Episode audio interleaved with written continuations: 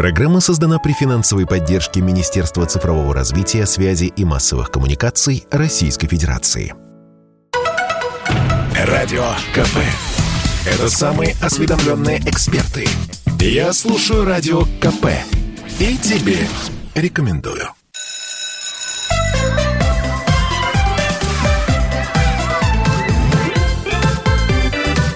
Родительский вопрос. Здравствуйте, дорогие наши радиослушатели. Сейчас э, в эфире программа «Родительский вопрос». Я ее ведущий Александр Милкус. Со мной моя постоянно уже, слава богу, соведущая Дарья Завгородня, э, учитель русского языка и литературы, журналист «Комсомольской правды». У нас в гостях детский семейный психолог Елена Кандыбина. Э, ну что, мы, не знаю, вас поздравляем или сочувствуем. Заканчивается каникулярное время. Сейчас начинается уже время подготовки к школе. Кто-то уже запасся, но я думаю, что таких родителей немного. А кто-то запасся всеми школьными принадлежностями, кто-то сейчас вот начинает вот этот несчастный марафон по поиску красивого пенала, правильного рюкзака и, и, и тому подобное. Но гораздо важнее, на мой взгляд, а, это не покупка новых принадлежностей, а как-то вот нам самим и своим самим детям после практически трех э, месяцев э, свободы и отдыха, и отпуска начинать входить в э, такое рабочее школьное состояние.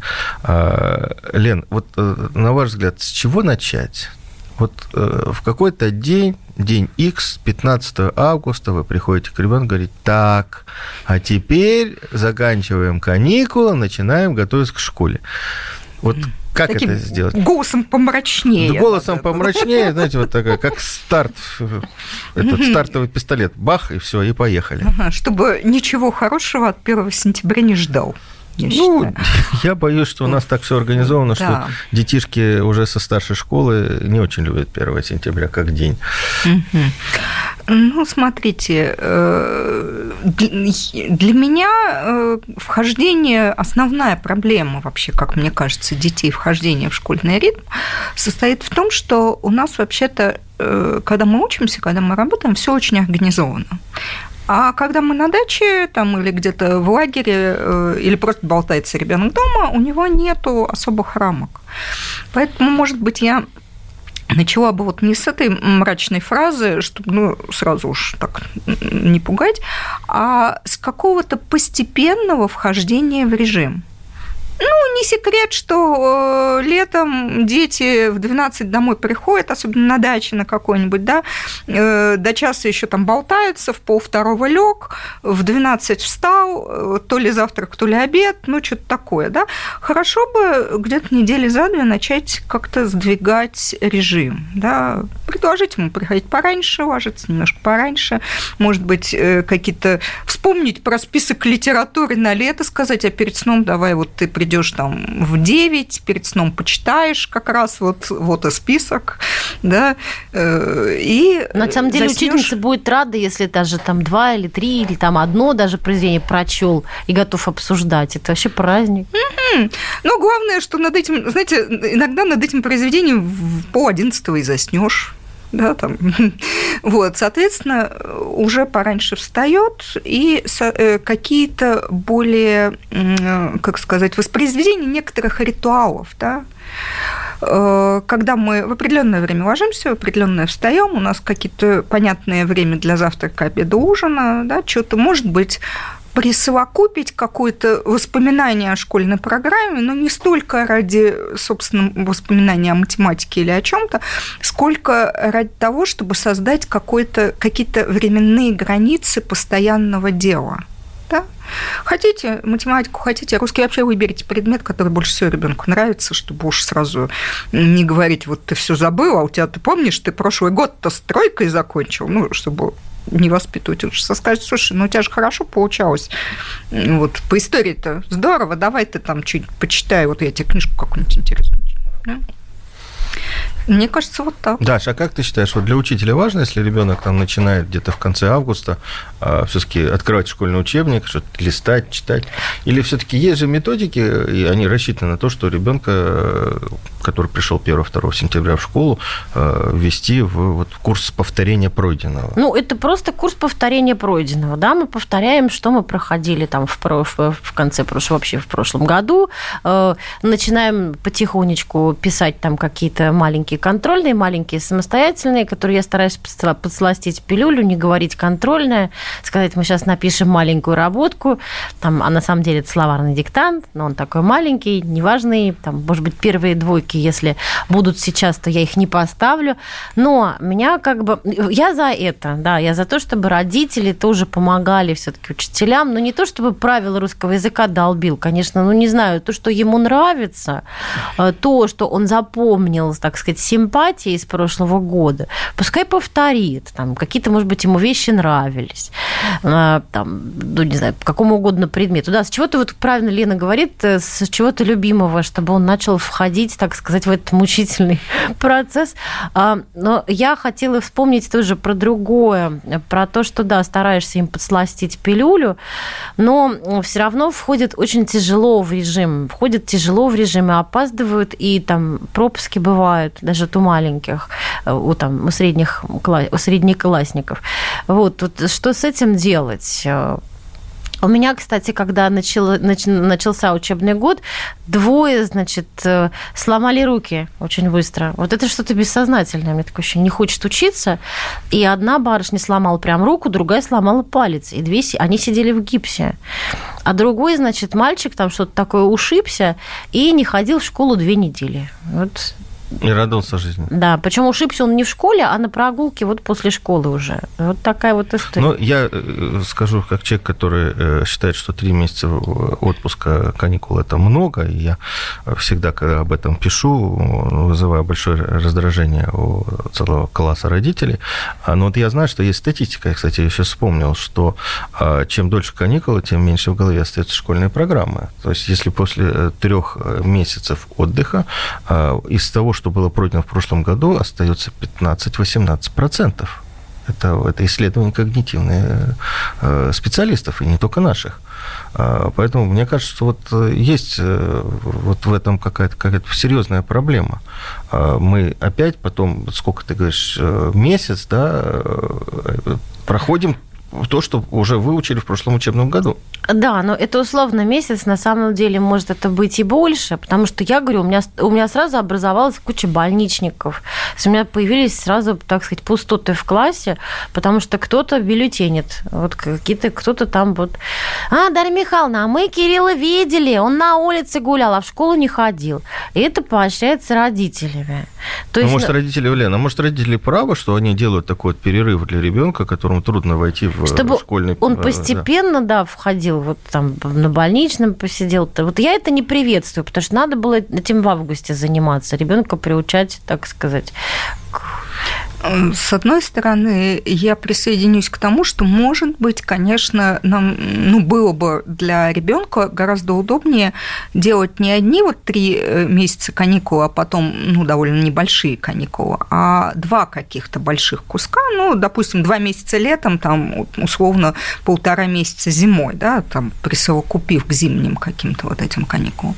Может быть, это было хорошо, потому что, конечно, то, что я вижу, каких, в каком виде я вижу школьников, школьников приводят весной, ко мне. Весной обычно поток такой младших школьников, и он истерит. После он... третьей четверти, да? Ну вот, начиная с марта где-то, угу, да, угу. и основные жалобы он не слушается, он истерит, он э, там э, капризный, рыдает, э, начал как трехлетка на пол кидаться, и я вот смотрю на этого школьника, они у меня на занятиях первые несколько занятий просто спят.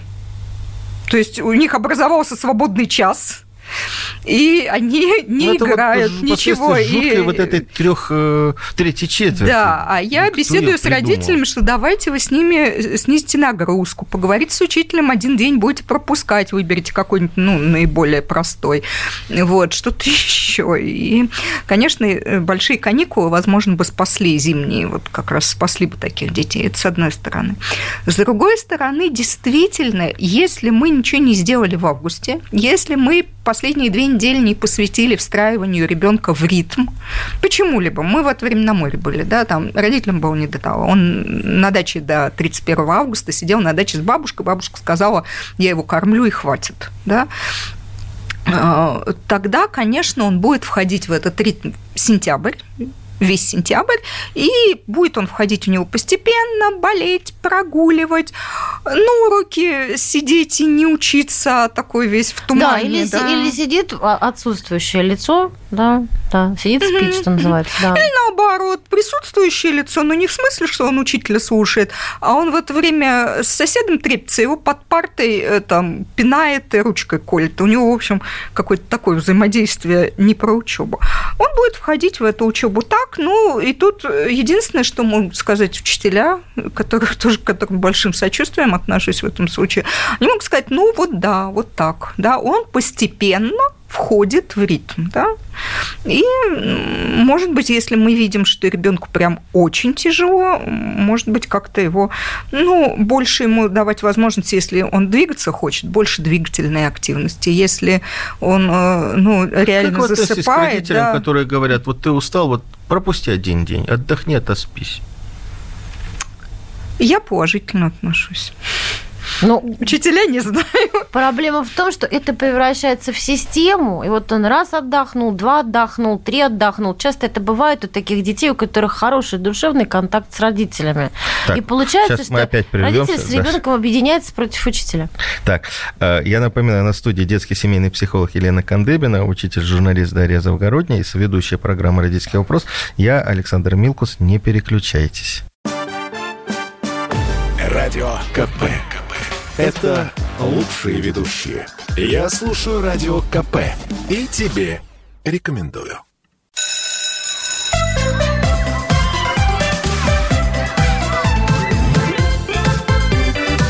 Родительский вопрос. Итак, мы продолжаем наш разговор накануне нового учебного года. Э, детский семейный психолог Елена Кандыбина в студии, Дарья Завгородница, ведущая нашей программы, учитель, журналист, я Александр Милкус, обозреватель «Комсомольской правды». А, э, я хотел бы, знать, что родителям, кстати, напомнить, это очень важная вещь, но мало кто знает об этом. Вернее, многие знают, но боятся не знать, как это реализовать. А расписание школьных каникул утверждает образовательное учреждение «Школа» школа, обратите внимание на это. Есть определенные нормативы, да. Там в старшей школе нужно отучиться 34 недели, там э, в младшей, по-моему, 32, если я не ошибаюсь. А, и э, есть узаконенный, узаконенный, э, ну, узаконенное время начала учебного года, это 1 сентября, День знаний.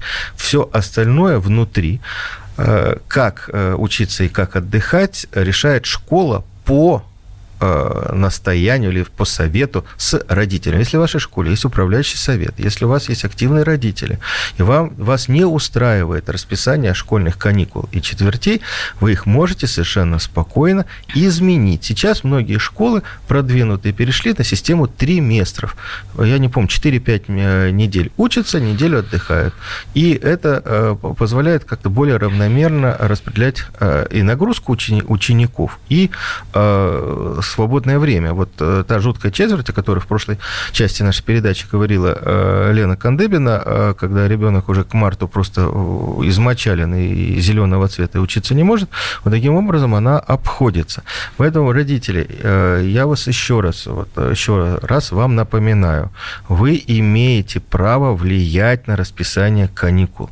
Спасите детей от этой жуткой третьей четверти. Ну, я не знаю, вот я, кстати, пытался докопаться в истории образования, э, кто придумал вот это дурацкое расписание, да? Мы же в мае практически не учимся, четвертая четверть она улетела полностью, да, с 1 по 10 мы отдыхаем, потом ребенок вышел, две недели, ля-ля тополя. не вышли. Да, да получается какой-то огрызок и все, такой, и да. до свидания, да? А, значит, апрель еще более не имея учится, если приходит за вот эту короткую третью, э, за перемену Э, каникулы после третьей четверти, еще апрель более-менее рабочий, и самая такая продуктивная по расписанию, где нагружена самая сложная, э, самая сложная тема, это третья четверть, которой дети не выдерживают, потому что короткий световой день, потому что они уже устали, потому что вымотались, а учителя понимают, что здесь вот как раз вот э, то самое дно, когда, до которого можно доплыть и, и, и добраться. А, не знаю, кто придумал короткая первая четверть, абсолютно странная э, вторая – длиннющая, тяжеленная третья и практически огрызок четвертой четверти. А, извините, пожалуйста, учебную программу надо выполнять, и учителя знают, что если в мае пустые дни, они пытаются раньше э, все эти темы дать, потому что ну, пройти-то надо, да, напихать надо. как можно больше да. в голову, и начинается как, как какой-то сумбур в конце года, вот. когда в апреле пытаются запихать программу за май, ребенок ничего не соображает, потому что ему тяжело, он уже уставший, он на последнем уже, на финишном, на последнем издыхании, дыхание уже от этой учебы, и получается ерунда какая-то. Все в смятку, все знания. И на следующий год вот то, что проходили в конце года, не помнят совершенно. То есть у людей, у детей прочер в голове. Ну вот то я... у нас из эффективных 34 или там 30, 32 недель, которые учебным планом э, заложен, да, эффективных штук недель 20. Ну да, эффективных получается мало. А если мы еще учтем систему вот этих вот триместров, когда когда каждый месяц отдыхают несколько дней, когда каждый, каждый месяц заканчивается неделей выходных, то еще там получается совсем мало, потому что после недели выходных они тоже, так сказать, входят в там, микроадаптация, им к учебе опять нужна. И... То есть ты считаешь, что система триместров это не выход? Мне многие говорили, что... Мне кажется, что это выход, да, как, так сказать, некое смягчение вот этой тяжелейшей третьей четверти. А, некое смягчение, да. Но ты понимаешь, что происходит? Когда существуют вот эти триместры, родители все равно позволяют детям иногда прогуливать школу. Вот в чем беда. Все равно позволяют прогуливать школу. У человека, у ребенка начинается отставание, и я иногда не знаю, что с этим делать. Как надо срочно там э, за, за, зашивать, так сказать, э, эти пробелы в, в образовании, в том, что он пропустил. То есть, если у нас есть система триместров, и мы отдыхаем каждые три недели, надо, чтобы восстановить в остальное время все дети в едином порыве серьезно, хорошо занимались. Тогда не будет отставания по программе, тогда не будет отстающих в классе, и все, кто хочет четверки, будет получать четверки. Потому что вот я говорю, когда мальчик, значит, у него хорошо все, мама прекрасная, мама любит мальчика, мальчик, в принципе, хорошо учится, но вот в начале года он взял у меня и прогулял там, не знаю, то ли неделю, то ли две. И все и все уже пошли вперед, а он отстал, и он хочет четверку в четверти. Я говорю, дорогой, я вообще не знаю, как тебе выводить оценку, четвертную отметку, потому что тебя не было, да, а тройку я тебе ставить не хочу, потому что я же чувствую, что ты умный.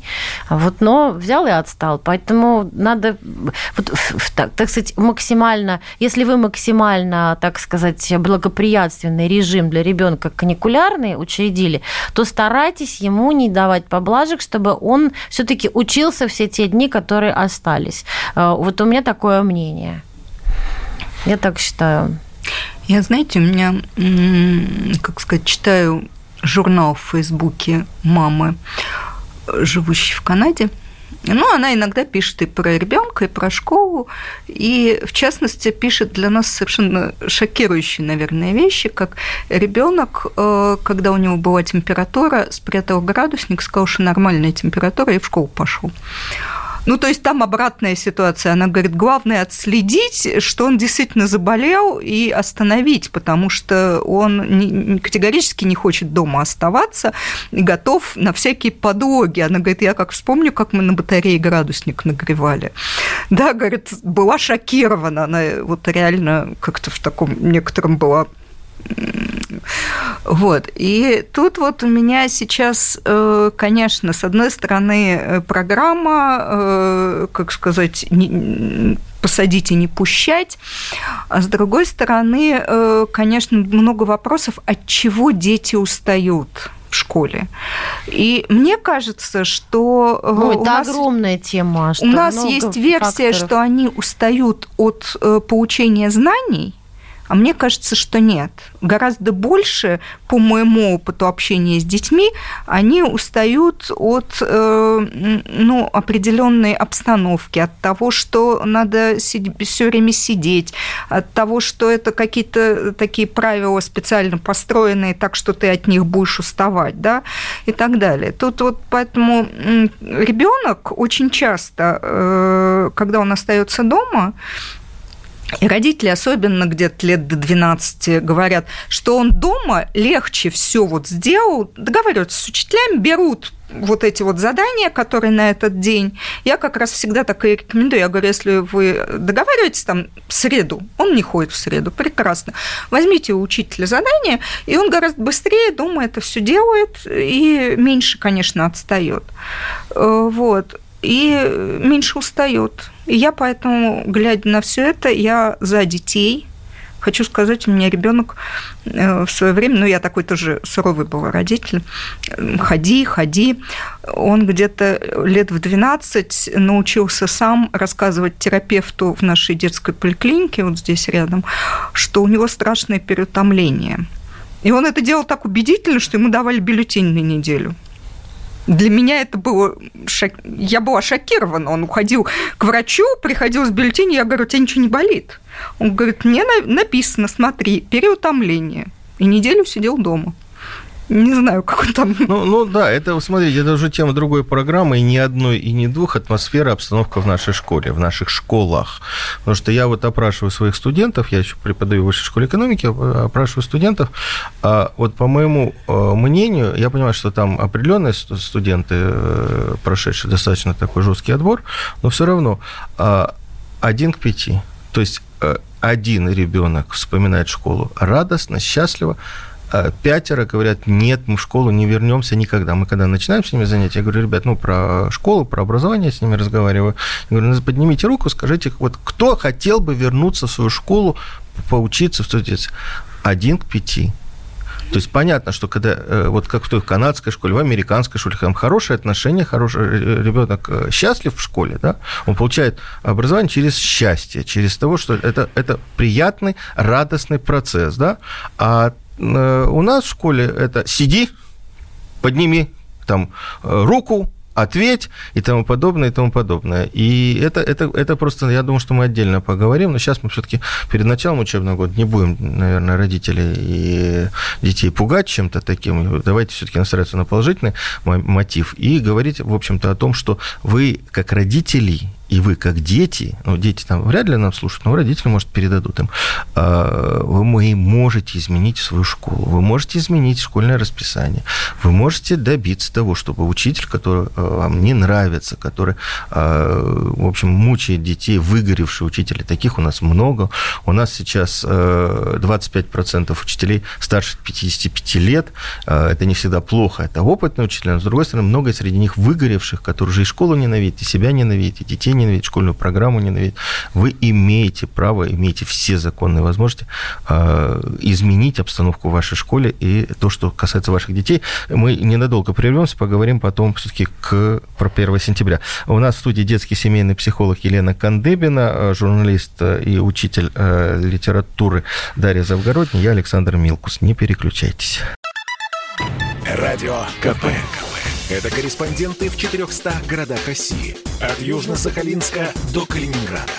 Я слушаю Радио КП и тебе рекомендую.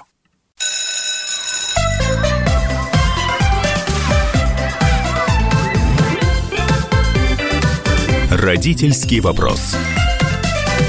Итак, мы продолжаем наш разговор. В студии детский семейный психолог Елена Кандыбина и журналист, соведущая программы э, Дарья Завгородня, я Александр Милкус, обозреватель «Комсомольской правды». Э, мы все-таки пытаемся сейчас э, с вами поговорить, наши уважаемые слушатели, про то, как готовить ребенка к 1 сентября. Лен, Даша, у меня такой вопрос, давайте его обсудим. Кроме подготовки вот психологическое к началу учебного года, там, ну, возвращение к такому рабочему графику, расписанию, по ранним подъемам и так далее, и так далее. Очень важная, на мой взгляд, составляющая – это когда э, родители с детьми идут э, на школьные ярмарки, школьные базары, в магазины, и вот какое-то такое торжественное событие э, закупаются новым каким-то оборудованием, ну, там, одеждой и так далее. Я вам скажу, что вот мои дети, при том, что школа была не очень плохая, ну, неплохая, я так сказал, а вот этот процесс ненавидели страшным образом. Они не хотели, они упирались вытащить, а он же вырос уже за лето, и нужно с ним пойти и купить новые штаны, которые опять к концу учебного года превратятся в шорты. Но нужно же на нем мерить а вытащить невозможно. То есть это тоже такое отношение к началу учебного года. Что тут делать и как превратить в праздник, и нужно ли превратить это в праздник какой-то такой? Ну, вы знаете, э, мы же любим покупать что-то к тому событию, которое само событие нам нравится. И если мы, э, как мы тут говорили, что ребенок в школу не стремится и вообще-то хочет продлить каникулы любым способом, хоть руку ломай, э, то его вряд ли заинтересует существует покупка школьной формы как символа того, что все неотвратимо. Поэтому, если вы хотите, чтобы ребенок ну, хоть с каким-то энтузиазмом пошел с вами, там что-то выбирал и мерил, давайте попытаемся за эти последние две недели найти в школьной жизни ребенка ну, хоть что-то позитивное. Все-таки давай, ну, редко, когда эта школьная жизнь совсем уж беспросветна. Да? Там есть друзья, там есть кто-то какой-то один, два, три хороших учителя, там были какие-то светлые моменты, о которых в прошлом году ребенок вам рассказывал, а ты представляешь, там у нас что-то было. Вспомните это и свяжите вот эти все покупки. То есть просто обсудить на кухне вот, вот да, какие-то да. события прошлых, прошлых лет. Позитивные события. Позитивные. Да, вот мы же э, концентрируемся на негативном, а помнишь, тебе там старичка-то говорила, надо быть лучше да, как она тебя из класса выгоняла, не надо, не время для этого, да, э, а помнишь ты, какое сочинение ты прекрасное написал, тебе же перед всеми зачитывали, слушай, ну надо, наверное, да, там, а вот девочка тебе нравилась, надо, наверное, пойдем форму купим, подберем там брюки посимпатичнее. Золотые и, слова, да. Да, и тогда, конечно, вот когда мы свяжем это событие, вот этот 1 сентября, который все таки праздник, с каким-то позитивом в этой школе, ну, больше шансов, что ребенок с каким-то энтузиазмом пойдет с вами все покупать, и с большим энтузиазмом все-таки пойдет на 1 сентября. Я заметила по ученикам, что те охотнее достают э, какие-то свои там, значит, принадлежности письменные там, и так далее, у которых принадлежности красивые. Вот если красивый пенал, там красивые ручки, карандаши, будет с удовольствием. Это ты про девочек говоришь? Или про мальчиков, про мальчиков тоже? тоже, конечно.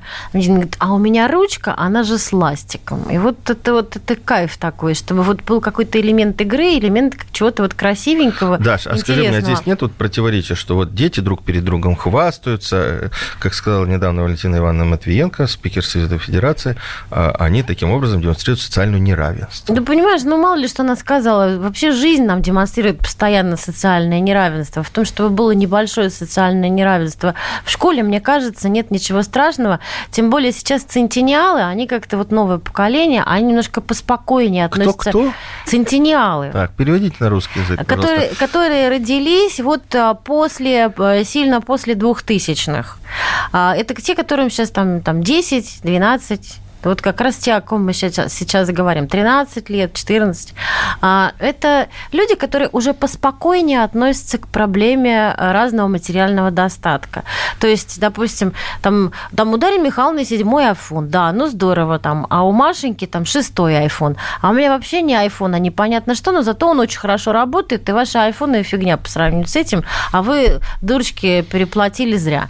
То есть люди как-то стали, дети стали как-то относиться, во-первых, понимая, что цена, так сказать, и качество это не одно и то же, и вообще поспокойнее стали относиться вот э, к... Ну, интересно вообще. Да? К... Я не, не, не слышу таких. Ну, вот у меня абсолютно точно такое сложилось ощущение, потому что там в классе, допустим, есть очень обеспеченные дети, но к ним нет никакого особого отношения, нет никакого перед ними э, заискивания и нет травли. То есть есть дети, которые выделяются в материальном отношении. Есть мальчик, например, который там не смог подобрать нарядную одежду одежду на фотографирование. Ему учительница сказала, ну что же ты пришел в некрасивой одежде? Он говорит, а у меня ничего другого нет, мне это нравится. Никто его не травит, никто не обращает внимания на то, что он как-то там не так одет, не очень хорошо. Вот они немножко другие, и, честно говоря, меня это радует. И не надо бояться покупать уже вот этим детям, не надо бояться покупать красивые ручки, там, которые, э, ну, там, с чернилами, которые можно стирать ластиком. Мне кажется, и какие-то еще другие там прибабахи, прошу прощения за разговорное слово, не, не надо бояться, не страшно, мне кажется. А вообще, вот, э, может, вы посоветуете, что главное при э, покупках вот перед началом учебного года? Это что? Это выбор цветов, выбор букета, ну, мне кажется... выбор одежды или вот выбор, вот как ты говоришь, ластик, пенал, яркий рюкзак и тому подобное. Мне, мне вот, понимаешь, мне нравится, когда дети там у меня карандашом подчеркивают, не той же самой ручкой. Когда у них там разного цвета чернила есть, вот, ну, в оформлении, там, в разборе слова или в разборе предложения. Я не знаю, как там у математичек и там у англичанок, наверное, тоже. А, я люблю, когда ребенок играет в уроки. И поэтому мне кажется, что вот пеналу надо уделять особенное внимание. Пеналу, тетрадкам, ну, это мое такое ощущение вот э, личное. Вот, э, потому что тогда ребенок охотнее занимается, охотнее вообще так вот так сказать, делает то, что от него требуют, изучает, например, там, члены предложения. А я бы разделила, знаете, вот вопрос, э, что самое важное, я бы предложила родителю задать себе вопрос, для кого? И тут у нас сразу вырисовываются ровно три фигуры. Во-первых, у нас есть педагог, которому важно, чтобы были зеленые ручки, там циркуль. Ну, короче говоря, обычно э, хорошие педагоги дают список того, чего ему хотелось бы, чтобы ребенок все-таки донес до школы. Да, там тетрадки какие-то особенные, да, там еще какие-то. Для вас, как родителя, что для вас важно? Форма, да, там брюки, сходить за брюками, рюкзак, может быть, какой-то эргономичный, еще что-то. И третий вопрос, он может быть совершенно отдельный, а вообще что для ребенка-то важно? Может быть, ему самое важное какая-то модная, фирменная, э, не знаю, висюлька на рюкзак в виде скелета. Не-не-не-не-не, я такое не хочу, не буду, и родитель будет главный. Я тебе на это деньги не дам. Э, это Тут, плохо. знаете, важно решить, является ли висюлька на рюкзак зоной вашей, вот, э, как сказать, непререкаемых, зоны вашей непререкаемых э, правил? Или все-таки мы подумаем и решим, что в 12 лет, пожалуй, стоит отдать это в зону свободы ребенка, привести его к эти висюльки и сказать, выбирай, что хочешь.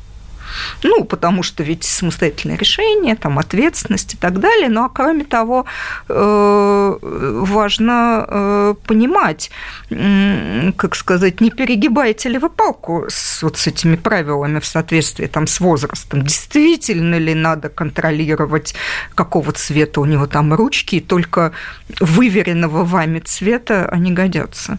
Вот. Поэтому тут для разных э, участвующих людей разные важные вещи. И важно, чтобы э, мы не забыли про ребенка, потому что мы часто покупаем по спискам учителей, конечно. Мы часто покупаем то, что мы считаем для себя важным, как родители, прилично выглядеть, там, то все. Но при этом совершенно мы забываем, с чем ребенку важно пойти в школу. Слушайте, вот недавно, не так давно были популярны э, тетрадки со скелетами, с такими, значит, э, моменту моря, помня о смерти и тому подобное. А, я знаю, что школы очень серьезно ополчились против этого, что за пропаганда такая, а дети, особенно подростки, с удовольствием их покупали. Вот э, на какой стороне мне быть как родителю? Подростковый возраст – это э, период второго переосмысление человека вопроса жизни и смерти. Первый период – это 5-6 лет, когда ребенок узнает, что вообще-то мы все умрем, и как-то с этим обходится. А вот начиная в 13, 14, 15, 16, это второе такое глобальное, экзистенциальное во многом переосмысление вопроса жизни и смерти. И с этим, интерес, с этим связан как раз интерес подростков вот ко всей этой атрибутике, в том числе к рискованным всяким поступкам, всякие обсуждения про самоубийство, там как раз вот период тоже такой. Э, вот. Э, и тут как мы к этому относимся? Это возраст, да, нам тяжело, мы уже из этого периода вышли Мы-то не в нем, и нам слушать это все трудно, и учителям трудно. Э, а у них самый, самый такой возраст мы можем запретить. Перестанут они это обсуждать, перестанут они об этом думать. Нет, просто, ну, как сказать, не будут с нами разговаривать. Э, мы можем, ну, как сказать, тоже попытаться об этом говорить. Нам будет тяжело, потому что для нас это тема, от которой мы стараемся отгородиться. Поэтому это выбор каждого родителя. Тут нету, э, как сказать, на мой взгляд, нет никакой э, пропаганды вот в этих тетрадках. Они пользуются популярностью, потому что это естественный вот такой вот кусок.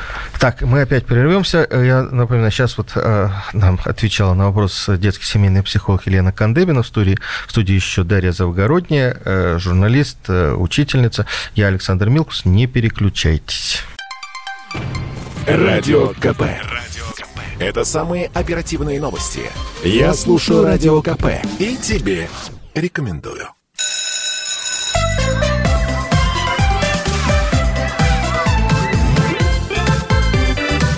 Родительский вопрос.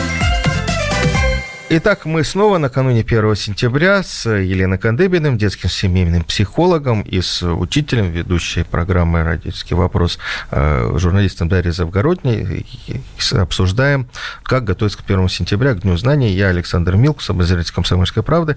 Уже несколько лет подряд есть э, такая серьезная дискуссия в образовательном сообществе, что лучше, каждому приносить свой букетик, либо скидываться на один букет от класса и остальные деньги тратить на благотворительность. Я напомню, эта э, идея была э, выдвинута московской учительницей, кстати, твоей коллегой, э, литератора Маси Штейн. Э, ее очень многие поддержали, многие классы. Сейчас, э, вот просто перед началом учебного года, те деньги, которые мы, семьи могли бы потратить на букеты, складывают вместе и отдают какой-нибудь хоспис, детский, дет, детский дом и так далее. Покупают один красивый большой букет э, для учителя. А, мне очень нравится эта акция, я ее всегда Мне поддерживал. Тоже, да. вот. Но достаточно много э, классов, где родители говорят, нет, это традиция, ребенок должен идти в школу с букетом, и это э, как бы вот э, ребенок, который идет в школу с букетом, это вот э, такой вот сигнал к тому, что он начинается новый учебный год, праздник и тому подобное. Без букета этот праздник как бы выглядит по-другому. А давайте вот вы прокомментируйте с точку зрения, что лучше и как лучше, как лучше для учителя. Все-таки не все могут купить букеты по одной цене. Кто-то там берет, э, рвет цветочки на даче, привозят учителю, и это тоже хорошо. Кто-то дорогущий букет. Ну, в общем, мне кажется, что вот, вот эта акция, она как раз нивелирует, э, перестает превращаться вот этот вот букет опад в ярмарку тщеславия, потому что, ну, видно, Да, что... я за один букет единственный, потому что учитель все равно не сможет унести домой больше, чем поместиться, поместиться в его объятиях. То есть он вот какую-то часть унесет, но какая-то часть останется в кабинете, она будет стоять, а в нее все будут потыкаться. Невозможно такое количество э, цветов обработать, там обрезать кончики. А скажи мне, вот как учителю, красиво. вот ты как учитель, вот э, то, что тебе не каждый ученик подарил букет, э, то, что вот один букет, а вот раньше было их много, в этом есть какая-то вот для тебя Ничего подобного, ничего подобного. У меня мама учительница тоже, и когда была квартира там завалена цветами на 1 сентября, ну, Ничего, в общем, наверное, в этом хорошего, потому что они потом, они портятся, ну, как-то э, устаешь от них, но они в кабинете объективно мешают. Они мешают, там приходится через них переступать, а ведь люди потратили свои деньги. Они думали, а, какой бы букет преподнести, они думали об учителе, они вот хотели, чтобы их подарок был ценным, а он обесценен тем, что теперь просто болтается под ногами у доски, мешает отвечать, и там опрокидывается это ведро. Однажды мы ведро опрокинули, тут, вот там, там все потоптались в этой луже, и, в общем, ничего хорошего. То есть такое хорошее, так сказать, намерение, оно берется и, так сказать, обесценивается. Нужно еще учитывать, что в классе есть аллергики, а некоторые ну, очень сильно пахнут. Да эти современные, то может, они не пахнут, там особенно розы какие-нибудь импортные, но некоторые дети тоже могут обижаться, а почему она взяла там, э, там, там букет такого-то, а мой не взяла. Тоже здесь, так сказать, просматривается э, проблема социального неравенства. Проблема социального неравенства, которую демонстрирует учитель, она острее, чем та, которая, так сказать, в, в материальном достатке проявляется семей. Так что вот я за один единый букет, кто сколько может, скидываемся на один букет, как бы, ну, там, победнее скидываются, поменьше, побогаче, побольше, дарим этот букет, и я прям буду счастлива. А насколько, вот на ваш взгляд, э, есть еще воспитательная такая функция вот в такой акции, когда дети собирают, и потом, я знаю, что вот в московских школах, в екатеринбургских некоторых, вот, в прошлом учебном году просто дети эти, эти деньги сами относили в хоспис, сами относили в какой-то детский дом. То есть они участвовали в хорошем, добром положительном деле? Я бы хотела разделить на две части. Во-первых, когда мы сталкиваемся с чем-то, э, что требует от нас усилий, возрастает роль традиции да, нужно какое-то привычное, вот это э, привычная история, которая из года в год, чтобы мне вот э, нырнуть в эту не знаю, прорубь. Да? И тут, мне кажется, для многих э, родителей вот эти вот букеты, которые они носили символ. там 10 лет, да, это такой символ, от которого трудно отказаться и без которого трудно нырнуть в эту учебную жизнь. С одной стороны, и тут мы меняем традицию, она меняется очень длительно, тяжело, и надо понимать, Но что школа это психологически это царство трудно. ритуалов. Да, царство, да, это да, царство да. ритуалов. Вот. С другой стороны, вот эта вот замена на благотворительное действие. Ну, надо сказать, что вообще благотворительность у нас еще пока только вот не до, ну, как сказать, э, э, массы сложно входят в благотворительность. Да? Много э, вопросов у них обычно возникает, много мифов про благотворительные фонды, да, куда эти деньги идут. Поэтому тут тоже есть некоторое противодействие. Да? И третье, что касается дети сами там собирают и сами идут, относят.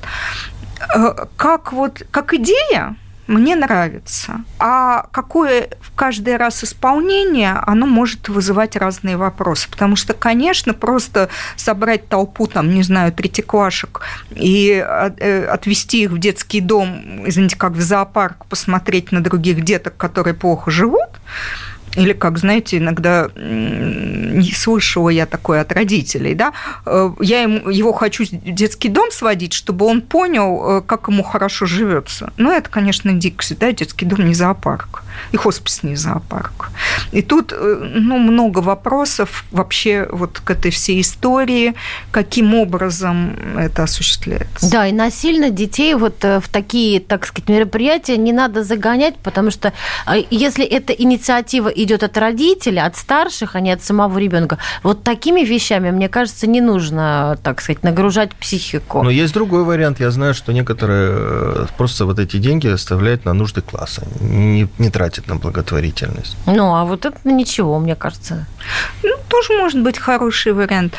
Э, я все-таки вот больной для меня вопрос э, с благотворительностью. Я считаю, что, конечно, как сказать, рассказ детям о благотворительности. Это важная история. Да. да. Но при этом э, вот это вот насильное куда-нибудь, всем классом мы собрались и как на экскурсию пошли в хоспис, чревато разно, э, разнообразными психологическими потом травмами, потому что дети разные, э, воздействие на них разное, бэкграунд у детей разный, да, и тут много, да, э, вопросов. Да. Хотя Кстати, сам вот, факт э, хорошо. Э, Лен, да, тоже еще один вопрос, очень важный перед началом учебного года. Вот эти педсоветы проходят, э, и потом родители там договариваются, давайте скинемся на нужды класса. Вот, насколько я знаю, в Москве вот это очень сильно не приветствует, что говорит, что достаточно денег в бюджете школ, и от родителей ничего не надо. Но все равно я знаю, что очень много родителей а, пытаются таким образом продемонстрировать уже свои возможности финансов. Вот я помню, когда у меня младший учился в школе, а, была, мы жили в районе, где рядом построили очень дорогой жилой комплекс, и там пришли дети. А, это было, когда еще 5000 рублей, это были очень большие деньги. Вот одна мамаша говорила, давайте скинемся по 5 тысяч рублей, ну что нам для детей своих жалко, Ой, да? вот это ужас, а, да. А для меня эти 5 тысяч рублей были, ну, солидные суммы, и я смотрел, как, значит, часть родителей просто вжали голову в плечи. Они, мы не могли такие деньги. Наша любовь не измеряется Да. пятитысячными купюрами. Да. Как тут быть, как мне вот из этого, вот из этой ситуации не очень корректно, да, вот все, вот я положил 5 тысяч, я положил, а я не могу. Вы знаете, это э, ну, личностная проблема, да, мы же все живем в культуре, когда, э, ну, считается, что нормальный такой успешный, состоявшийся человек должен очень хорошо зарабатывать. Э, Но на практике это совсем не так. Можно быть состоявшимся человеком и работать там, ну, допустим, в бюджетной какой-то сфере, где заработки как-то вот не работают, невысоки. Да, или заниматься каким-то любимым делом, но при этом все равно э, как бы не иметь что-то. А может быть, не очень состоявшимся, да, то есть ты состоялся как родитель, но при этом ты, не знаю, продавец магазин пятерочка. Нормально, да? Надо научиться говорить ребенку, для нас это дорого. Надо научиться говорить вот этому родителю. Для нас это дорого. И при этом не разрушаться.